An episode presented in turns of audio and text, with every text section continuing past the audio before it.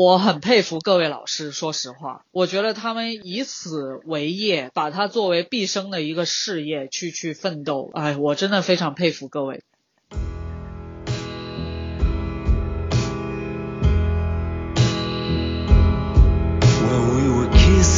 Hello，大家好，欢迎收听新一期的《从球说起》，我是阿冷来，我是笛子。今天非常高兴邀请到了目前腾讯唯一的女解说杜莹莹，莹莹姐。经过我朋友介绍认识了莹莹姐，然后我想要先让莹莹姐跟大家先打个招呼吧。Hello，各位观众啊，不好意思，哎，这个职业病啊。各位听众大家好，啊，我第一次来这边跟大家聊天，我觉得好好玩。两位美女主持，你们好。啊，莹莹姐好，非常官方。我认识莹莹姐也是因为我的一个很好的朋友黑老师也是在做英超解说，然后。他把我推荐给了莹莹姐，我知道莹莹姐是在之前是在中山大学学历史的，对吗？啊，对的，对的，对的。你怎么是从一个历史系的学生，然后最终走上了解说的这个道路？这中间其实转折是非常大的耶。呃，会有一点对，因为从我们系毕业的学生就就没有像我这么这么怎么说呢，这么这么开放的，因为我们我们系的呃同学们还有这个老师都是偏内秀一点啊，大家都比较的含蓄，没有像我这么外放的这种人，所以我在我我以前在读书的时候就就在系里面是是比较比较奇怪的一个人，啊，就我就特别喜欢。体育运动，因为我这个是我是我中学时代已经是这样子的了，然后在我大学我也我也没有什么改变吧，然后确实我觉得读历史吧，就呃跟我确实是不太搭，但是这个戏我还是非常非常喜欢，你知道我经常逃课去去打球什么的。他们应该听不到这个节目，无所谓了啊。对，然后就就逃课逃到老师有意见，打电话过来说：“哎，你还要不要这个学分？” 然后后来后来还好啦，就老师也知道为什么我这个呃逃课去干嘛了，不是干一些奇怪的事情，就是就是去参加体育运动，比较比较热爱，对，确实比较热爱。所以你那个时候就是很小就喜欢踢足球，呃，喜欢看球吗？呃，对，很小就喜欢看球，是因为我爸，我爸是个球迷，他就特别喜欢看足球、篮球，呃，但是我不是特别喜欢踢球，我喜欢看球，但是我对踢球的话呢，嗯，怎么说呢，就不是特别特别感兴趣那种吧，但是我喜欢打篮球。我比较奇怪，对，但是呢，看球的话，我就喜欢看足球，我不喜欢看篮球。我觉得哇，太容易拿分了，一场拿那么多分，好无聊。我觉得有难度的才好玩，你一场拿不到分，哇，太好玩了，太难了。这个东西我喜欢看，对，所以而且我爸特别喜欢去现场看球，他从小就带上我，无论去什么现场，就各种奇奇怪怪的什么。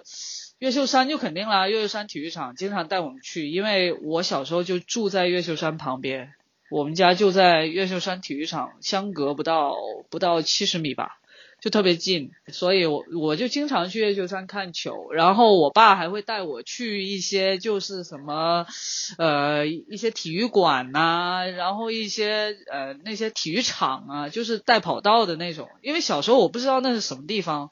但是呢，他就经常带我到处去看比赛，当然是足球为主了，就看足球比赛。所以从小我就挺喜欢看球的，也是受他影响，非常受他影响。嗯那你有足球初恋吗？就是你最早喜欢的球员或者球队是哪一支？哪一个人？劳尔呀，我这个很小的时候吧，我想想啊，反正呃那个时候劳尔也就十几岁吧，我也十几岁。然后我就特别喜欢他，那个时候不是小时候特别喜欢贴海报吗？哇，我整个房间都是他的海报啊！然后呢，又买书，又买那个，以前就没什么钱买书，我们那个时候就喜欢剪报，就剪报纸。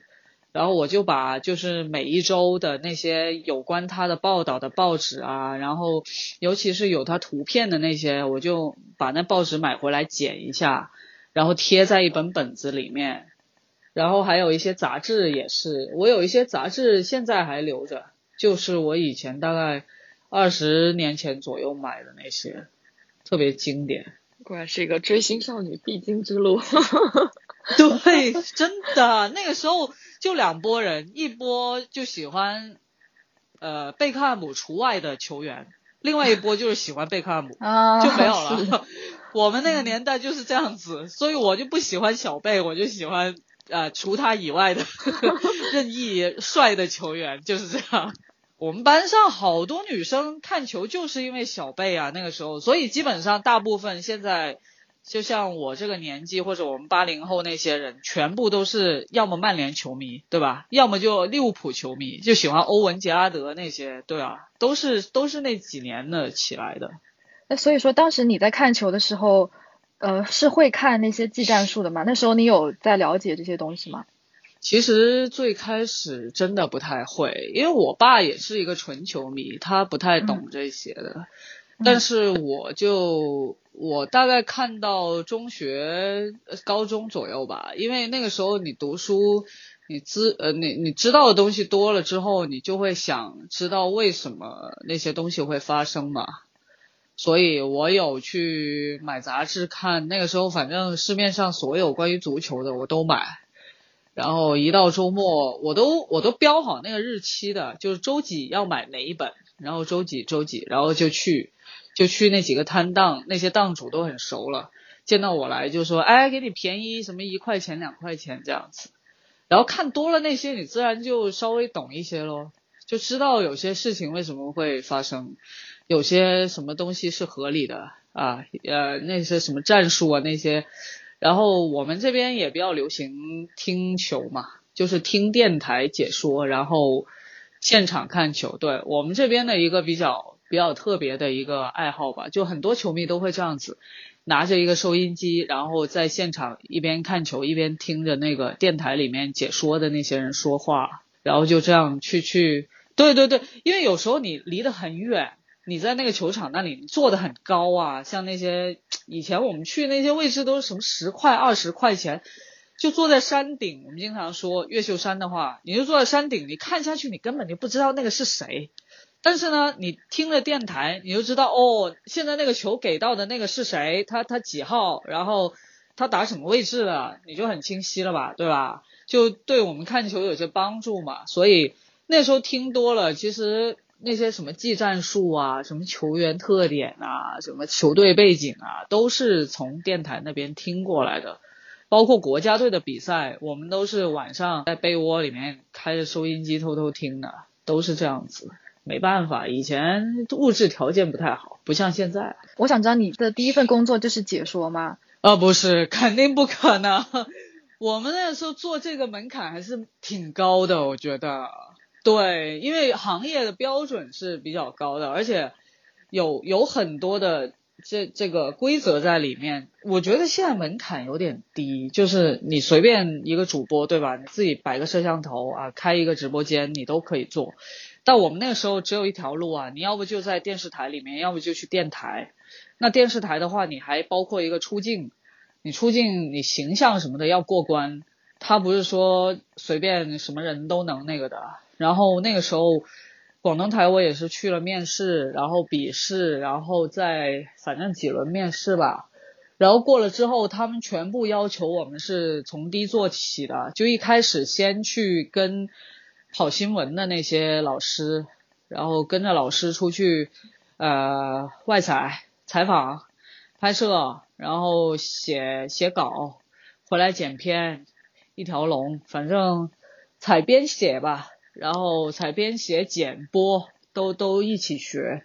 当时我反正我进去电视台，首先是做导播，然后做那个记者，这两个为主。因为一开始他们那个时候广东台是有一个欧洲足球频道嘛，新开的一个，专门是做那些足球赛事转播的。然后当时我进去之后就没让我做解说的，我一直是在欧洲足球频道那里做导播。包括做字幕啊，对啊，做慢镜啊，播片呐，然后导演啊那些，所以我是会切相的，就可以，我现在可以到幕后去做导播那些都没问题，因为我以前都做过。然后做了大半年吧，然后领导就让我去做记者，去跟跟那些老师出去采访啊，认识人呐、然后学习一下拍摄啊，怎么写稿啊，然后回来学剪片呐、做后期啊，诸如此类的。然后就等于是把电视新闻的那一套全学了吧。我觉得这种东西在电视台里面学是非常好的，因为它有一整套很规范的东西，而且有老师带着，就等于有老师傅带学学徒这样子。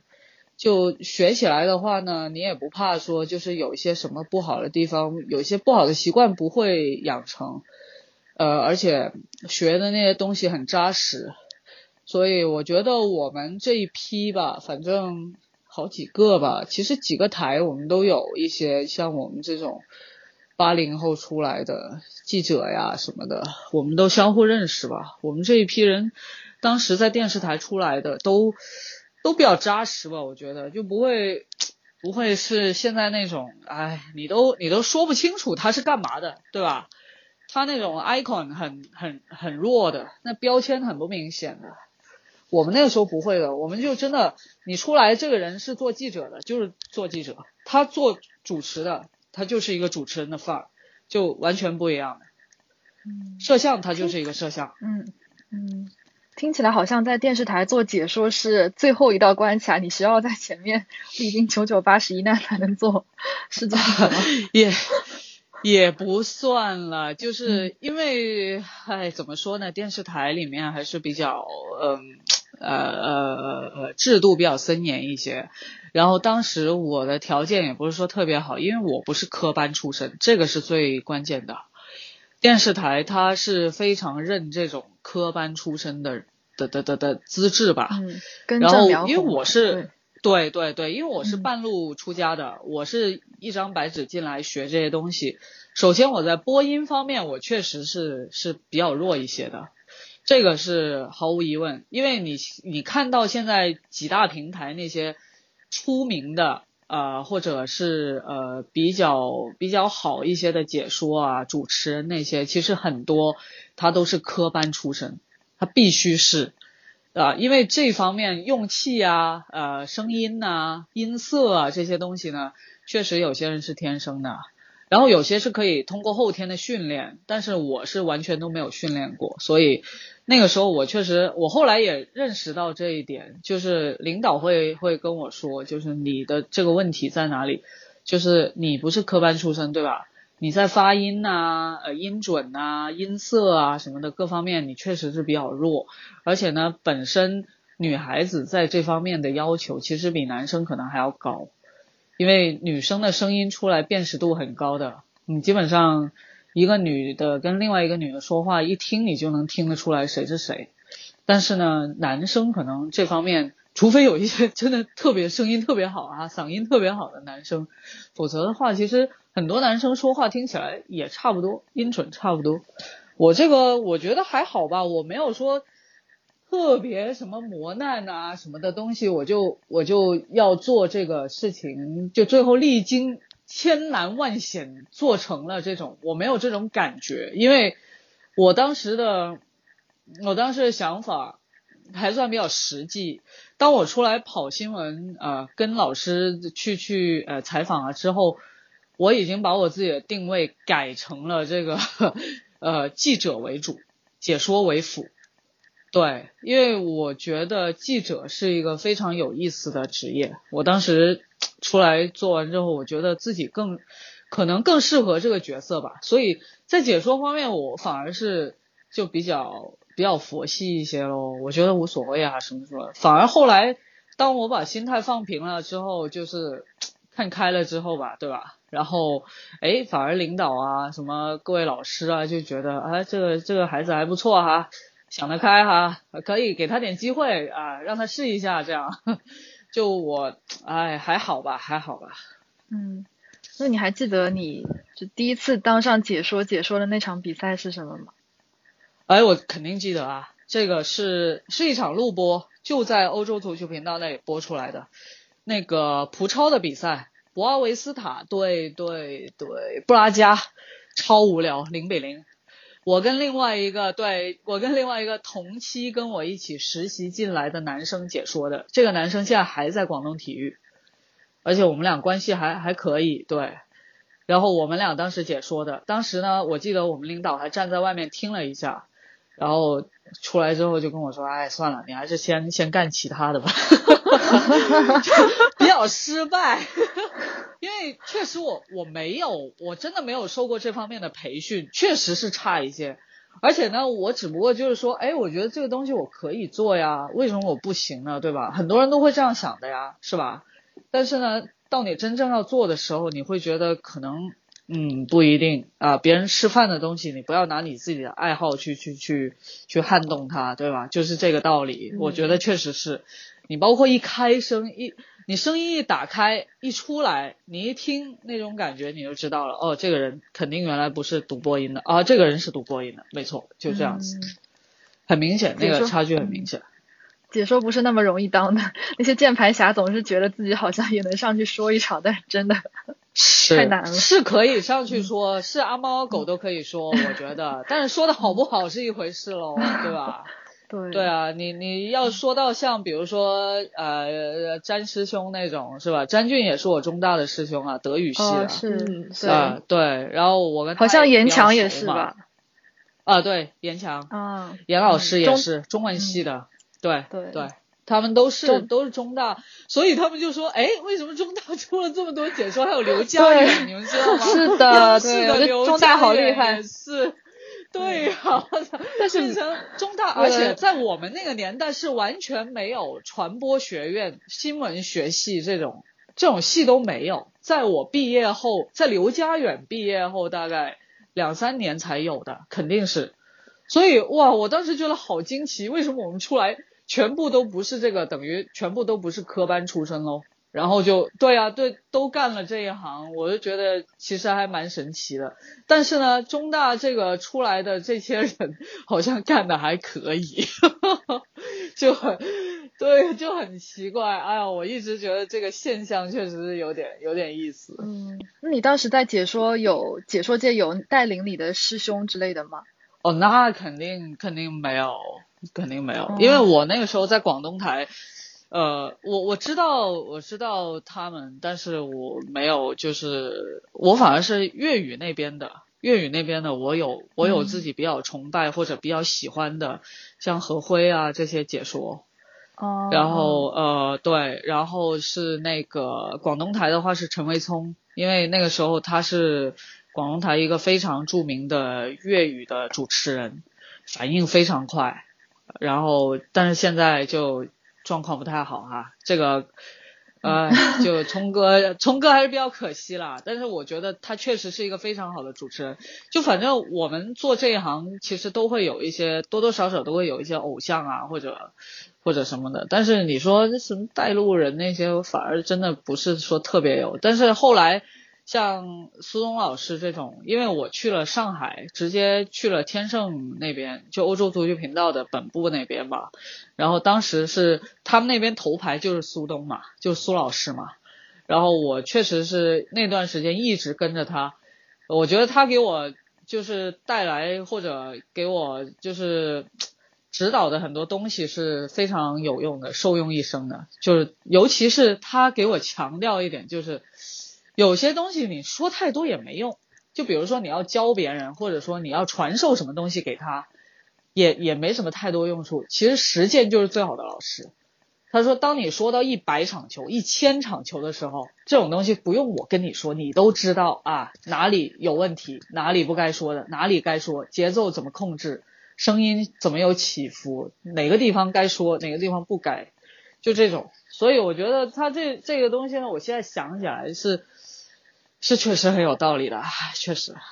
所以其实就是要有更多机会去多说，就是就是解决这个问题。要练，嗯，对对，其实所有事情都是这样子。对，要练，拳不离手，曲不离口，一样的。那那你在说完第一场蒲超之后，又练了多少场呢？啊，就是到你觉得自己还不错第一场之后就，我好像说完第一场之后就没怎么说过了。对呀。就就之后就真的是基本上很少。我因为我在广东台短暂的离开过一段时间，大概一年多吧。然后我就进入广东台没多久，然后我就走了，去了上海，然后从上海再回来。这样，在我第一次在广东台待的时候，我基本上没怎么干过解说，就是说了可能都不到五场球，我估计。然后那个时候确实也年轻气盛，很郁闷，就总觉得我这个肯定能干得好啊，对吧？我肯定没问题啊，我有信心啊，啊，我 OK 啊，我长得也还行，对吧？哎，就各种各种自我标签贴贴贴，然后就觉得自己很牛逼，就全世界无敌。哎，年轻都这样，所以当时真的是没什么机会，因为你越是这样子，其实领导就越会觉得这个人不行，就越要打压你。但是呢，还好，就是我记者那边发展的还不错，就 采访啊什么的都都做的进步还挺大的，所以我就在那边发展的比较好，等于说是媒体的另外一个领域了，就变成变成干记者了。对，然后直到后来我去了上海，我的量就开始上来了，就去了上海，然后我第一天去，第二天苏东就给我排了比赛，就是说你直接就上吧。然后我当时紧张的不行了，因为。呃，那个天盛欧洲足球频道它是收费的，就是你如果是说的不好，人家马上可以退，就是退钱什么的，我不知道，哎，反正那个时候是这样子，在机顶盒操作吧。然后哇塞，我紧张的，我这都哎呀，这个这怎么说，那心脏都快跳到嗓子眼那里去了。对对对，就那个那个感觉。然后我第一场搭档的是李老李元奎。李元奎老师，李元奎指导，对对对，李老，哎呀，当时我我跟李老师我说，哎呀，李老，我真的好紧张。我说我其实，在广东台没怎么说球，然后李老啊，吼吼吼，发出了爽朗的笑声，然后就没关系，没关系，就特别好。哎，我觉得我这遇到挺多贵人的。然后李老就说没关系，没关系，你就说一下场面，其他的我就帮你那个那个评呃点评就可以了，这样子。因为李老当时呢还身体还比较呃精神还比较矍铄是吧？然后身体还比较健壮啊，我觉得。他的那个整个人的这个兴奋度很好的，所以呢，当时就，反正第一场搭配李老说的好像是维拉跟跟谁，那比赛还挺多进球的，好像四比几还是还是五比几，然后就说的也也比较兴奋，然后当时第一场其实后来听他们说，他们全部人都很紧张，因为因为上海那帮人其实。不太认识我，就不知道这是谁，这这哪里来的一个一个人。然后呢，当时我的搭档还有一个，就我的同事还有一个是周亮。然后就当时他们都在外面看，就我当时第一场解说的时候，其实所有人都很紧张，就怕我掉链子。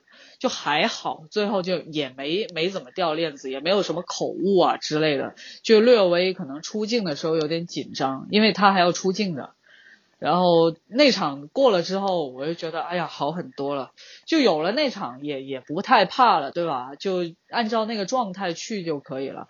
而且干这一行呢，其实说实话还是还是内心要比较强大一点。就你那些不好的，你就当看不到，哎呀，你或者你直接就把它忘掉就算了，就。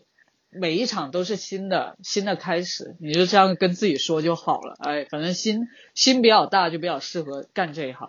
嗯，对，嗯，那就是你在解说的过程当中，你都是唯一一个女生吗？在那段时间？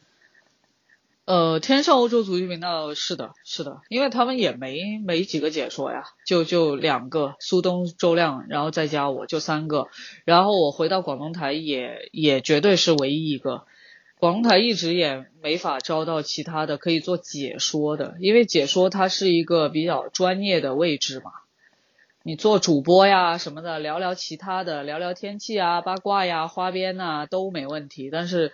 你要说到技战术啊，你要说到球员的特点啊，说到足球这个运动的一些比较深度的东西的话，就可能会会稍微难一些，所以可能还是比较少，我遇到比较少吧。反正后来在北京的时候有有多一点了，开始出现就这一行开始多一些新鲜的面孔，但是这两年好像又又开始凋零了。一开始一开始还还挺挺百花齐放的，有一段时间起码冒出来五六个这种女解说，尤其在 PPTV 早期的时候，就 PP 体育 PP 体育早期的时候，起码有个两三个吧，好像有些我也不太认识是谁。哦，对，那个时候有一个秋儿，好像上海的。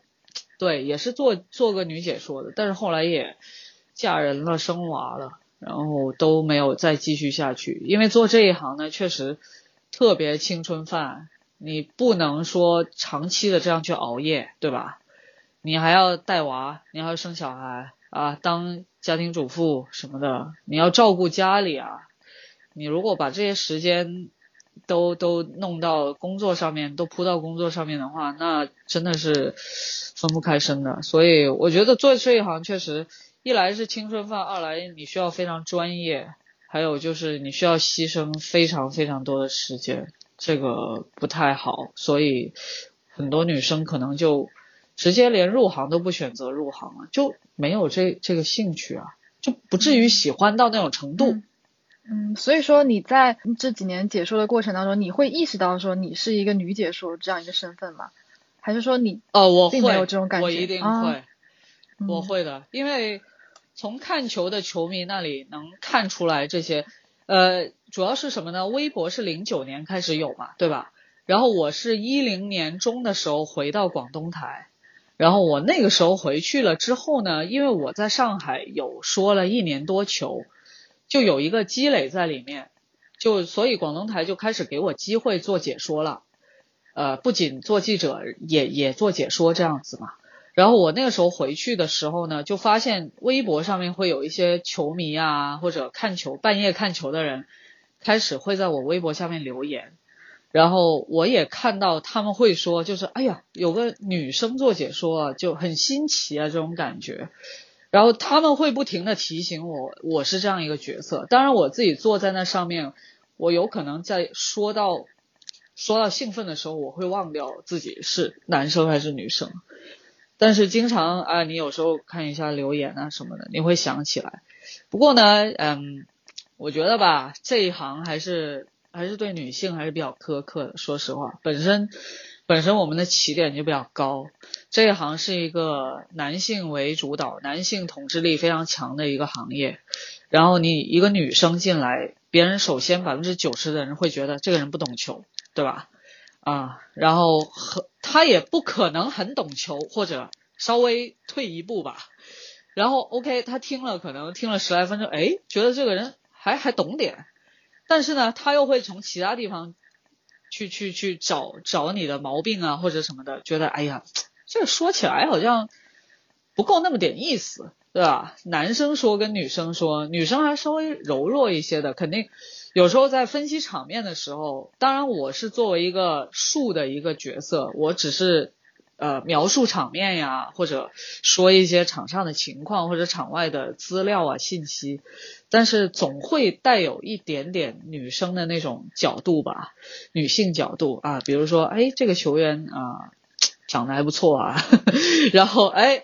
哎，这个这个比较粗犷一点啊。然后呢，另外，哎，他他好像那个最近生了个娃，什么什么的，就这方面的点评可能会稍微多一些。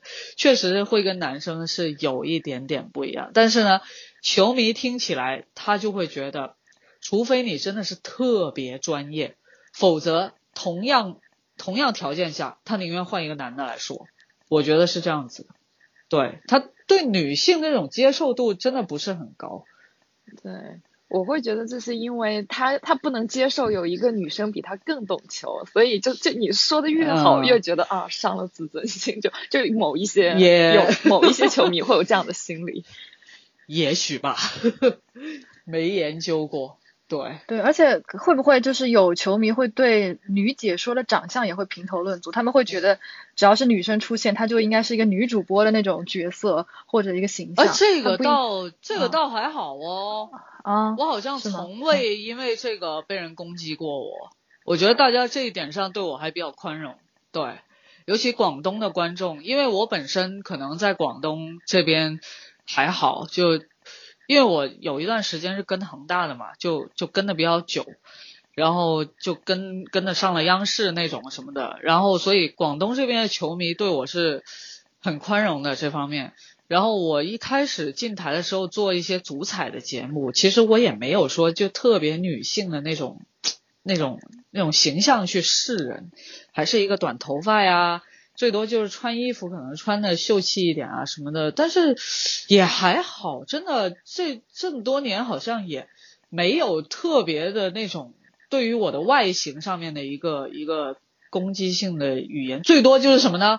说我胖，真的，我们这边好多人叫我什么肥莹啊之类的，哎，别以为我不知道啦，他们一天到晚在什么群里啊什么那些说了，我都知道，但是呢。呃，有一些吧，反正有大部分吧，其实都是善意的。嗯，我觉得是这样子。就是他们虽然用这个字眼来称呼这个人，但是他们并没有说呃歧视这个人呐，或者呃不喜欢、恶心他或者怎么样，也没有。我们现在在看到解说的同时，都会。配一个类似于女主播的形象在旁边，会做一些足球类似于花边啊或者其他角度的点评。对于这些主播是有什么看法吗？我觉得这是一个趋势啊，这是一个潮流啊，对吧？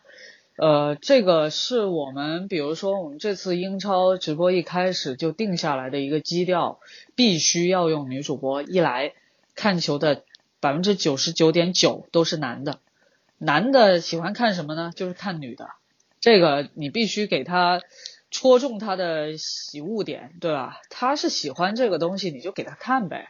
然后呢，呃，那位女主播呢，也不能说完全的太花瓶，说实话，就说出来的话不能太业余，你必须还是要有一点专业性在里面。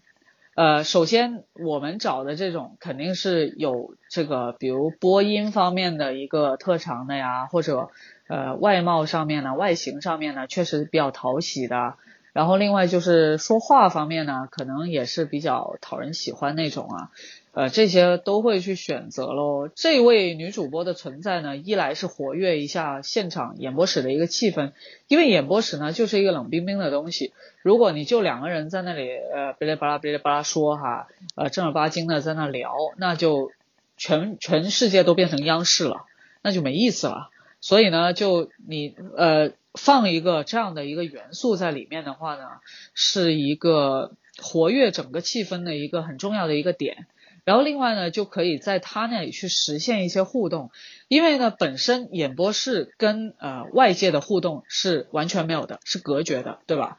你只能通过网上有一些呃稍微的互动，但是呢，由于你两个出镜的主持人在说话什么的，他也不可能一直说话，一直在看手机或者一直在看 iPad，这样不行吧？这样太不专业了，对吧？他们是一个专业的形象出现的。所以呢，可以摆一个女主播在这里，以一个娱乐的呃形象出现，那刚好就形成了一种平衡，我觉得，呃，而且在演播室里面实现一种短短距离的一种互动，我觉得蛮好的。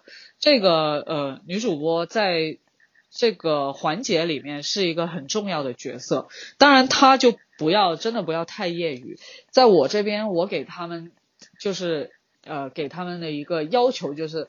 你首先你说话，你必须要有一种专业性在里面，让人一听就知道哦，你是吃这行饭的。然后其次呢，就是呃，在说一些球队啊、球员啊、比赛啊或者什么联赛的时候，你就一定要熟熟悉这些东西，你最好自己还是多看一下比赛或者多做一些功课喽。当然，那个角色是不可能很专业的。那个角色永远也不会代替在台上做的那两个专业的解说，就是这样子。那在招聘这些主播的时候，会要求他们是球迷吗？或者说至少会对足球有一些了解和见解？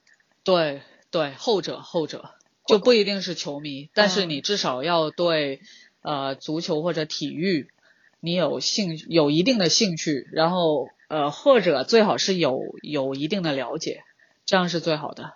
但是如果完全没有了解，完全没有兴趣，那就不要来了，对吧？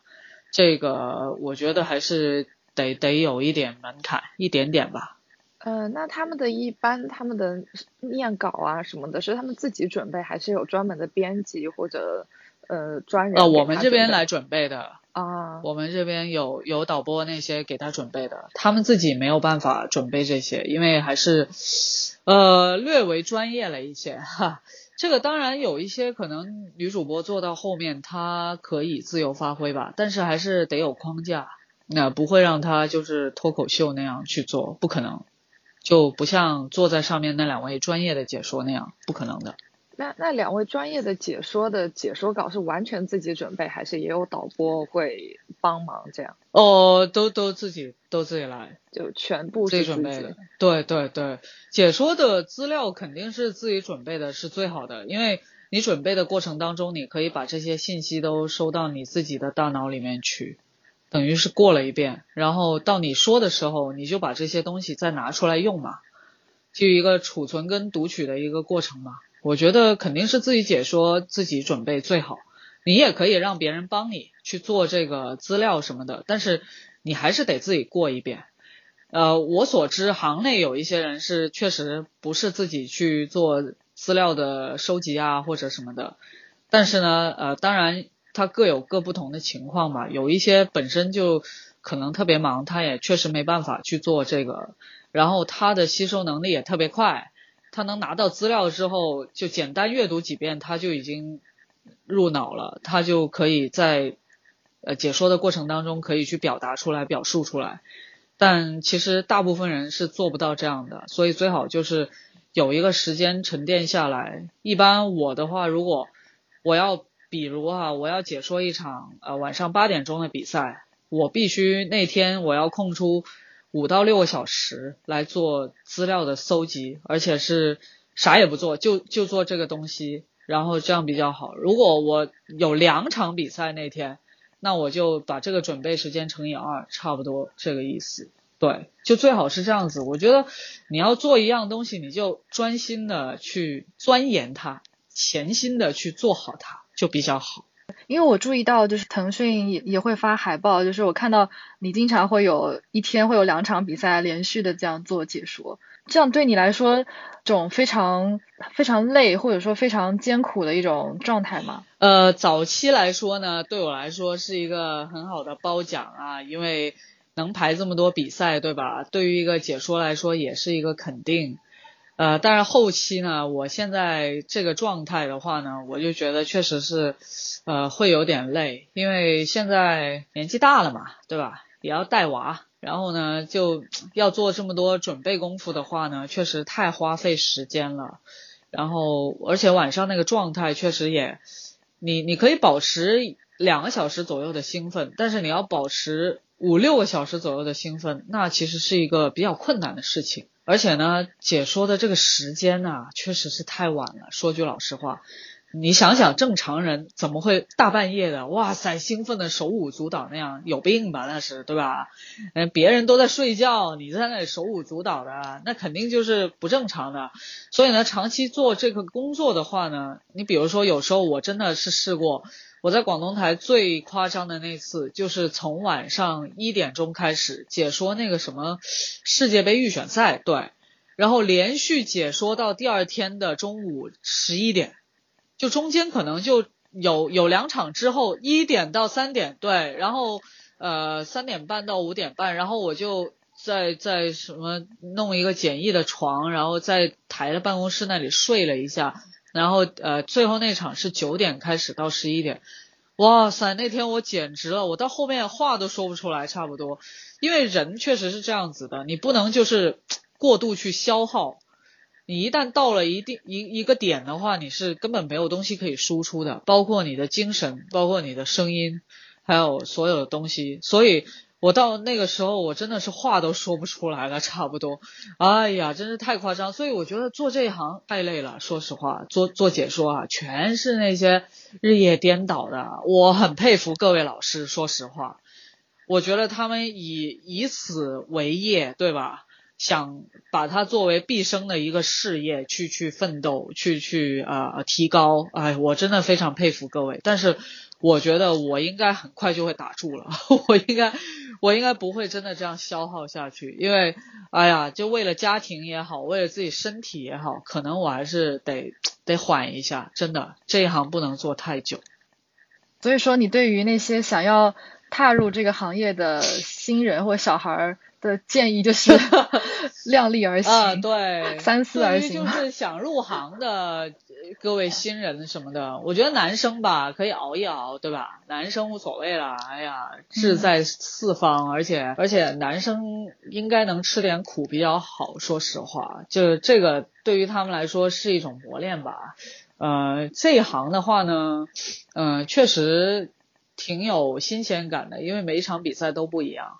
然后你会经常经历一些不同的东西，然后见到很多很多不同的人，各色各样的文化你也能见到，所以这个这一行确实是比较比较有意思的。但是女生我真的哇塞，我我真的不太建议哦。你想想这样熬夜熬下来，对吧？你用多少护肤品都没用啦，你赚的那些钱乘以十。你都买不了那么好的这个呃皮肤保养的那那那些东西回来，真的是这样子。而且现在干这一行也不太赚钱，说实话。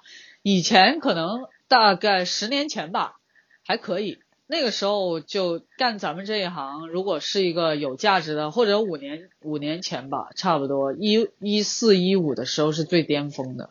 就那个时候解说，包括像詹师兄那种，他们的收入确实是。很夸张的，听到都都觉得欧嘴啊！我们经常说那个嘴欧这样子哇，但是现在不行了，全部都下来了。这个解说的费用啊，各方面的，所以你做这一行，你真的除非是真爱。对，就想知道为什么这几年解说在这方面会有一些衰落呢？是因为各个平台会有各种野生解说，呃，分散了你们的流量，还是什么？嗯嗯，有这方面对。就各平台有一些下面的，像虎牙斗鱼啊什么的，呃，什么西瓜的诸如此类吧。然后这些呃叫做直播平台，就分薄了很多那种呃正式的门户媒体的这种流量，而且也也把这个解说的门槛拉的比较低。说实话，对我觉得是这样子，所以就导致。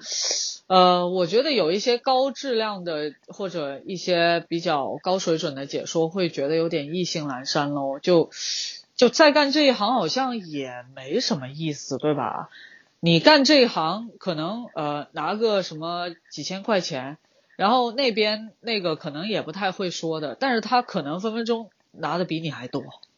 然后你就会觉得可能在心理上有一个不平衡，尤其是如果长期的从业者，像三十多、四十多岁做我们这一行的，确实会会真的很不舒服。对于现在行业的整个现状，这样看下去，就是哎呀，鱼龙混杂，对吧？一方面是这个，另外一方面，薪资的话呢，就年年下降，王小二过年一年不如一年。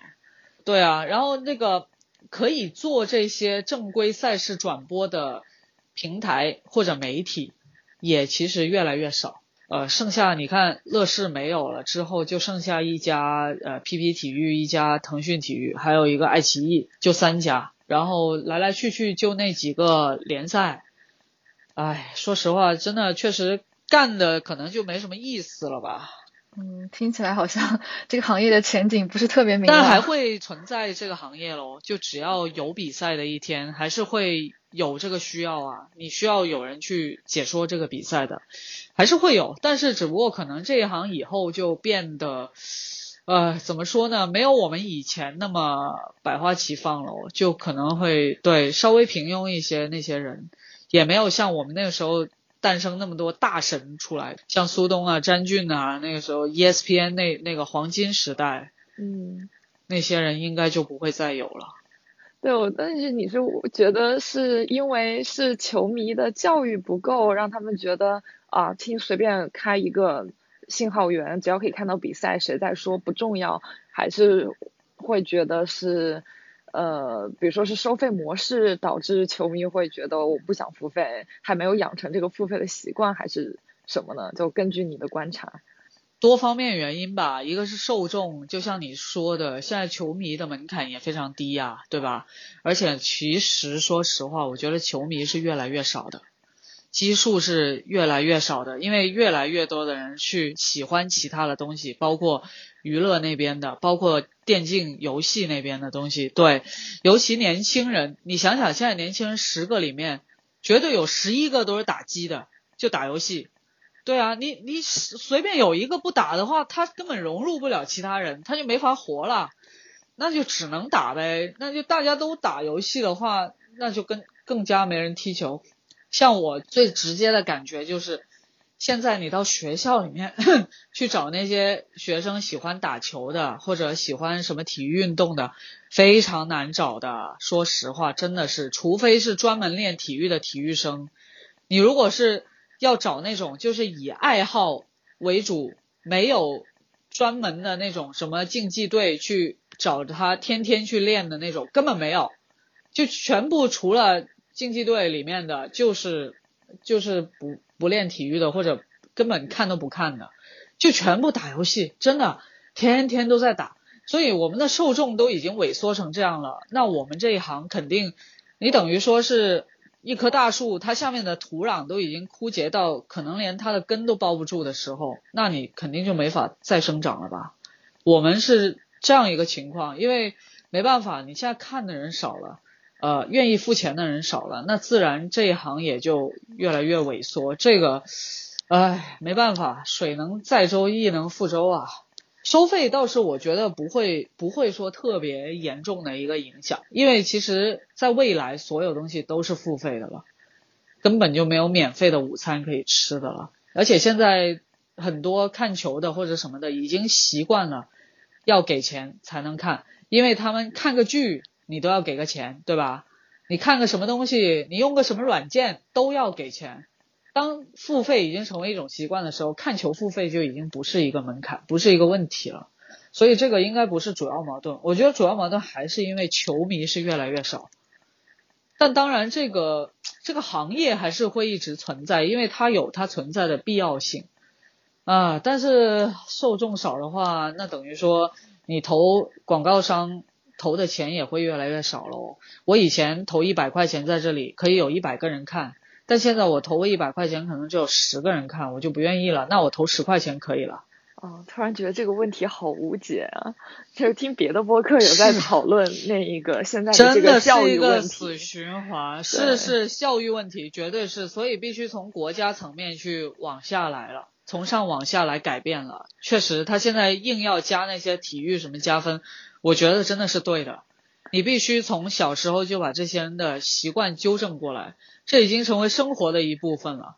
本来我们以前，啊不做作业或者什么的时候，两种选择，一个是打游戏，一个是呃玩体育。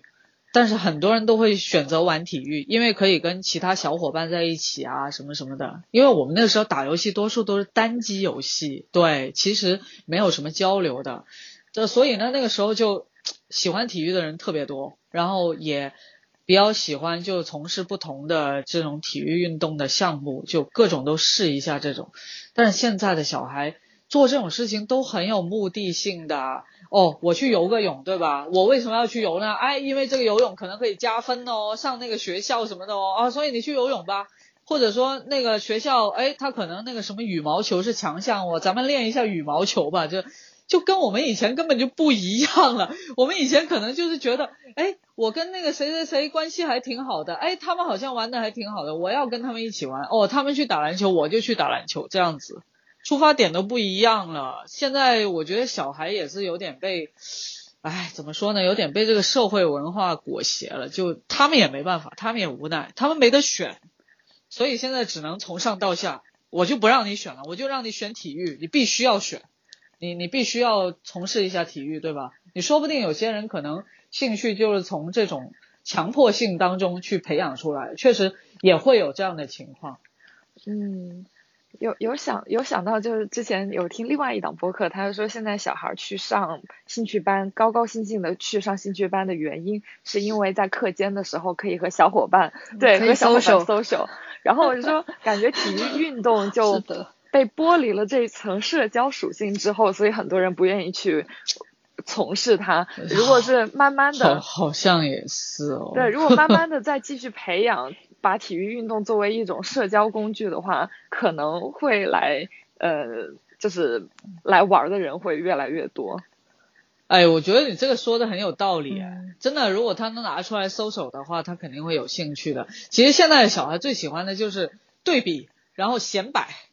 哎，我觉得都是这样子。哎，真的是啊，有可能，比如说，所以还是要从官方的层面去增加这些给他们搜手的机会。你比如说体育课增加，对吧？啊，我上体育课的时候我就是王，哎，这样可能那小孩就比较愿意，哎，我多练一下，我这个我这个动作做的比较好，那个女同学多看了我两眼，哎呀，这样就不一样了。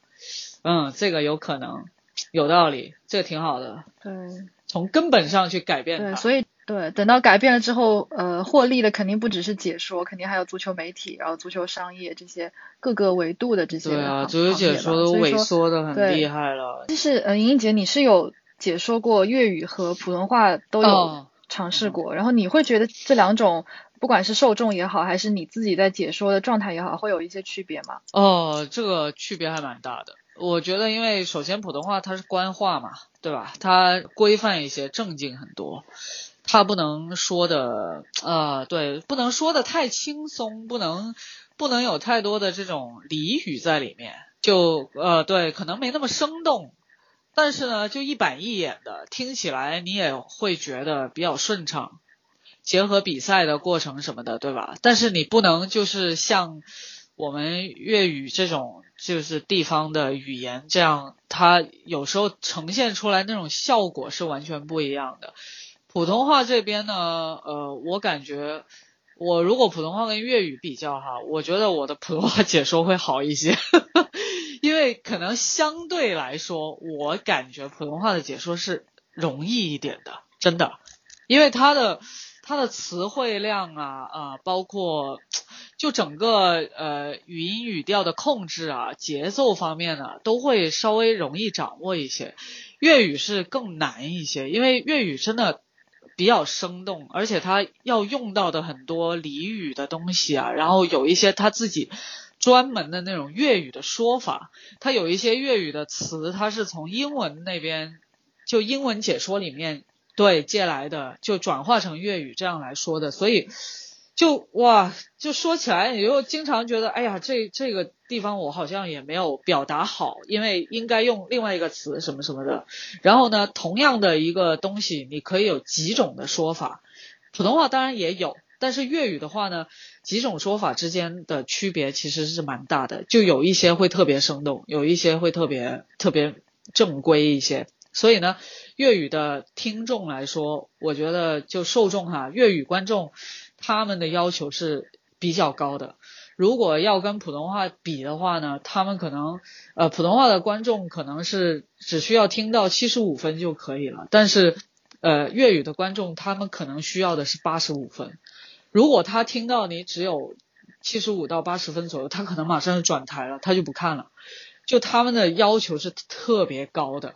不会说你你讲的正儿八经的很规范的很很流畅的不行还不行还你还要讲的很生动你还要分析的很到位，他看到的东西你不能看不到啊，你看到跟他看到的一样的时候，你要说出他不知道的东西才行，哦，就是这种，对呀，所以为什么詹俊的解说会那么的受人认可？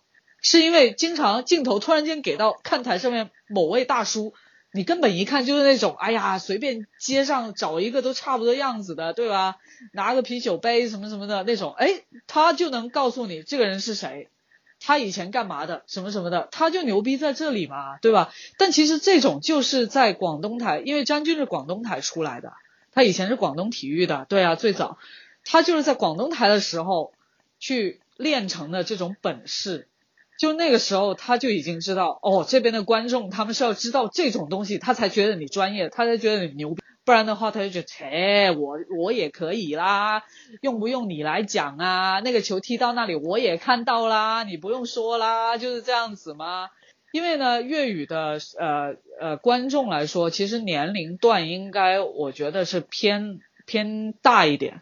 我们这边可能看球的普遍都集中在呃四十岁以上，差不多二三十岁的都非常少。然后四十岁以上的球迷，他有一定的看球的年份了，就是经验也比较丰富那种，所以他觉得他有些知识储备可能比你还多。就比你解说还多，对啊，但是普通话那边就稍微我觉得还是没那么苛刻吧，条件方面就呃可能大家的接受度会相对来说会会会低一些，所以我觉得在那边我感觉是容易一些，因为我去了腾讯之后，我主要是说普通话的嘛，其实这次是因为粤语的这个项目过来，我才在这边说粤语，但是其实我主力还是说普通话在腾讯那边，呃，我后来。在腾讯那边说了之后，也接接触过一些观众啊，或者一些球迷啊之类的，因为也跟恒大什么的嘛。然后我就发觉他们的年龄段是偏小一些的，确实。但是我在粤语地区这边认识我的或者什么的都是大叔，就都是那种对，真的是四五十以上的，差不多这个意思。那说粤语的年轻球迷。他他们是听粤语还是听普通话解说比较多？他们就不看球，我觉得 很多都不看球。这边那些年轻的，要么就去看综艺，对吧？要么看剧，看 TVB 那些剧啊什么的，或者看一些其他的乱七八糟的。要么就打游戏。这边广东的年轻人，我觉得看球真的是越来越少了。这。应该不是一个个别现象，可能全国的有点普遍的现象，但在广东沿海这边确实是近几年，因为广东台好多年没有直播英超了，这是导致一些年轻的球迷流失的一个很重要的原因。因为呢，我们这边的年轻人呐，多数都是跟着老爸老妈去看电视的，然后如果电视机上面你没有英超播或者没有足球联赛播出的话，他们就不看电视的了，对吧？老人家不看，那那年轻的更加不会去开电视的。在我们家里就是这样子，所以就没有了让年轻人去接触这些比赛的机会，也没有让他们形成收视习惯的一种一种机会。如果我们这个粤语直播来的早几年，甚至再早个什么十年八年，那可能现在已经培养出一批看球的年轻人，但是没有，我们错过了，所以我们只能。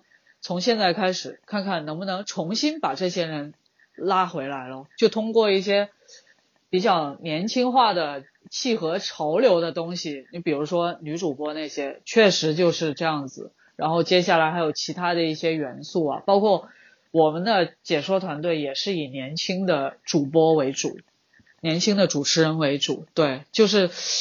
摒弃那套旧的东西喽，但是还是要有自己的那种活力在里面。大家觉得这这个你们想推的这个点和你之前说粤语粤语解说的呃精髓，倒觉得还挺像的。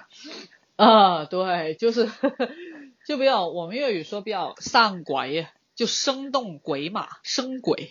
对，就是很多词汇，包括包括我们说，哎，这个球踢呲了，对吧？普通话说的。就是那个球打打打没没打正部位什么的，这种就是很很普通话式的表达，也很正规，你听了也非常的懂。但是我们粤语不会这样说的，我们不会说哎呀踢没着，就不会说踢歪了或者怎么的，我们会说一个词叫塔 Q，塔就是那种对，就是那种擦火柴那一下叫塔，然后 Q 就是那个一个一个字母 Q，对，就字母 Q 这个词是怎么来的呢？这就是粤语的这个解说的。这这这有意思的地方，这个词是从 snooker 那里来的，就桌球。那那条杆，我们粤语叫 Q，就是那个字母 Q 的 Q，那条杆呢。然后呢，我们形容那个人呐，戳那个 球过去没戳中啊，或者戳了空气，或者戳歪了，我们就叫他 Q。这是一个斯诺克的词语，然后放在足球这里，你一说他 Q 啊，别人就觉得哇塞，很生动。我马上 get 到了，对吧？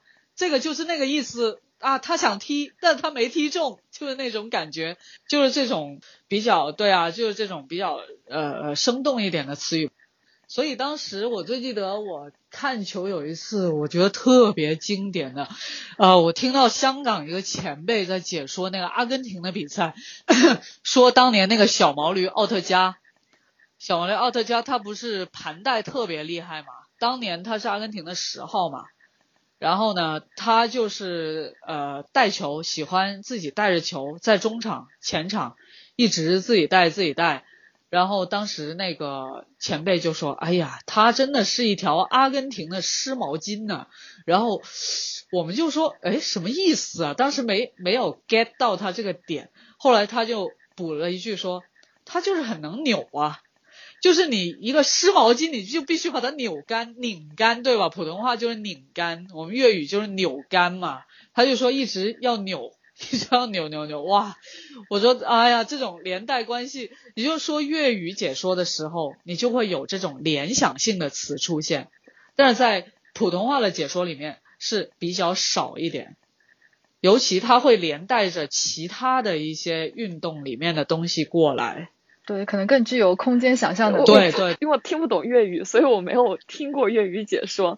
就是按按照你刚刚说的那个描述，让我联想到的场景是我跟我的好姐妹们一起看球的时候，大家在台下的群口相声，让我想到这个，就大家就是在旁边疯狂吐槽，就很像。啊，有一点点，但是呢，他又保有他的专业性在里面。就是那两个人会说的很热闹，但是他们不会就是像聊天那样，他们还是一个平一个竖，然后在那里很认真的给你描述这个场面，但是呢又不失幽默搞笑那种，所以那个粤语解说的门槛我觉得还是蛮高的，而且我们这边还是有几个老行尊在这里，所以一直大家对于这个解说的这种接受度呢还是比较高。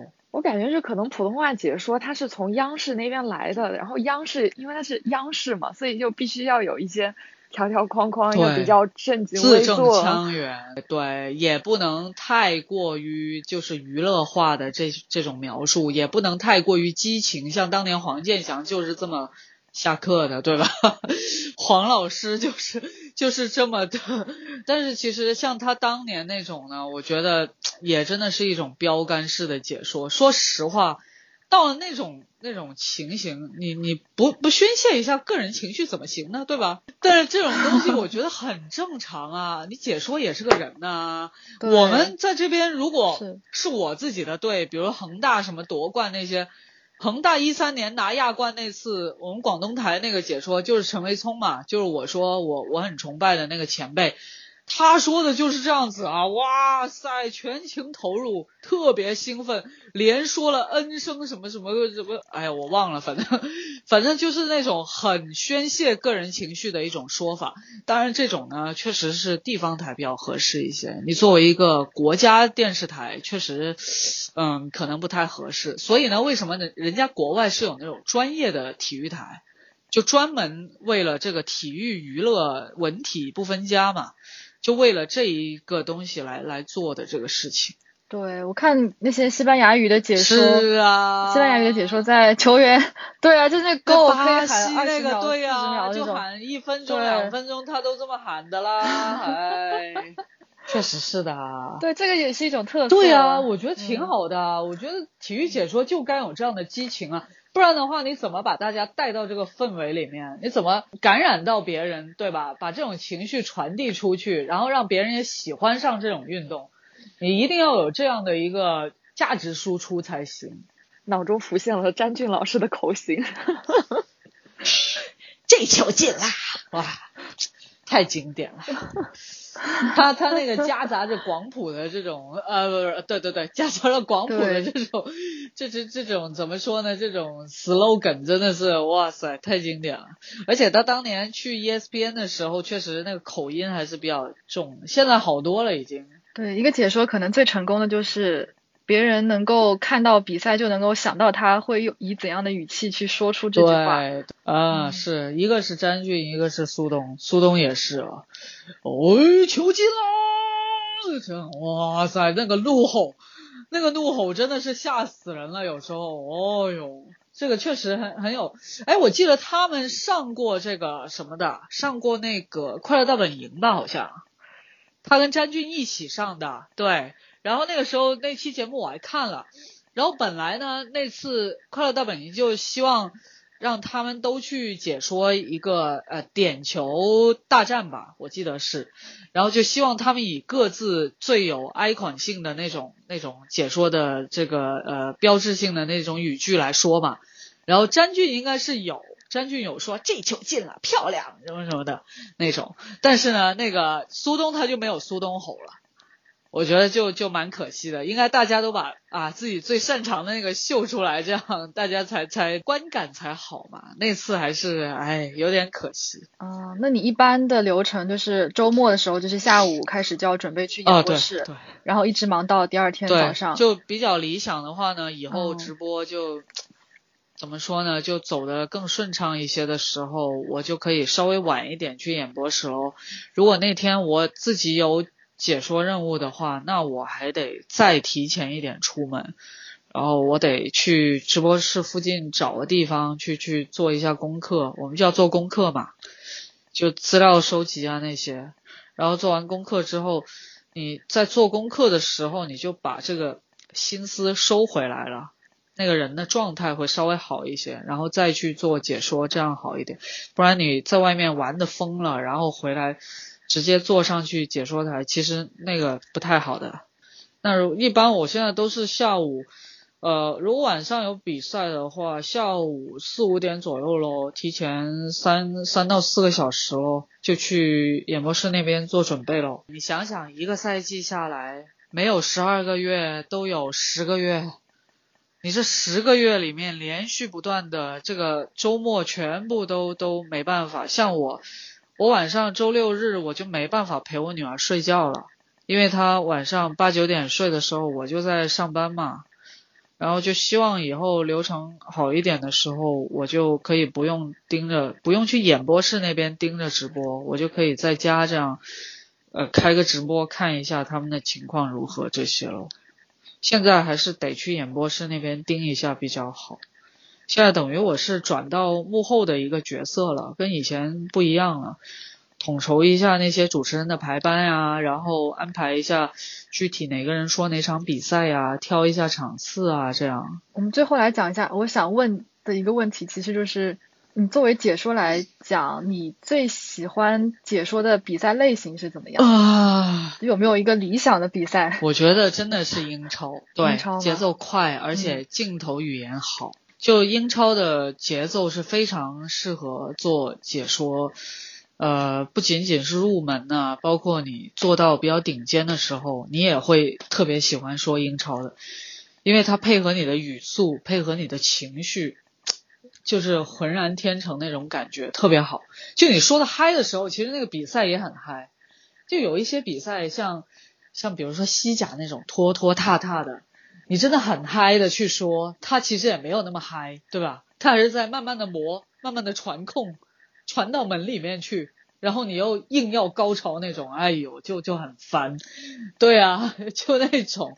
但是英超是完全可以的，他那种侵略性，他那种呃快节奏，然后那个对抗也是特别激烈。我觉得是很理想的话，还是说英超。然后大战是肯定啊，大家都喜欢说的。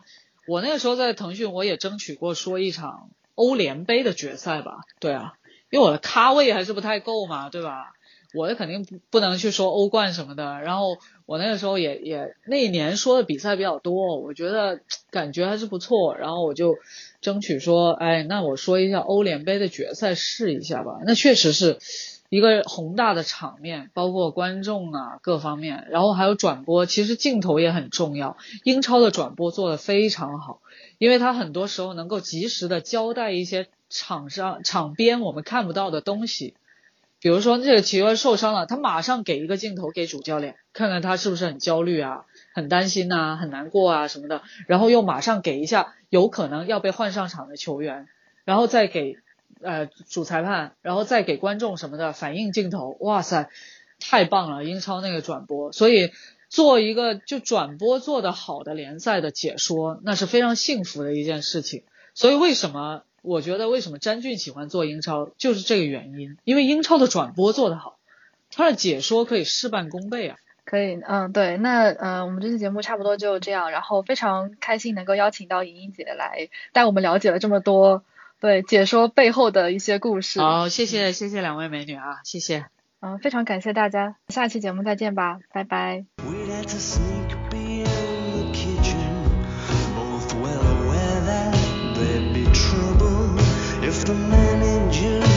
find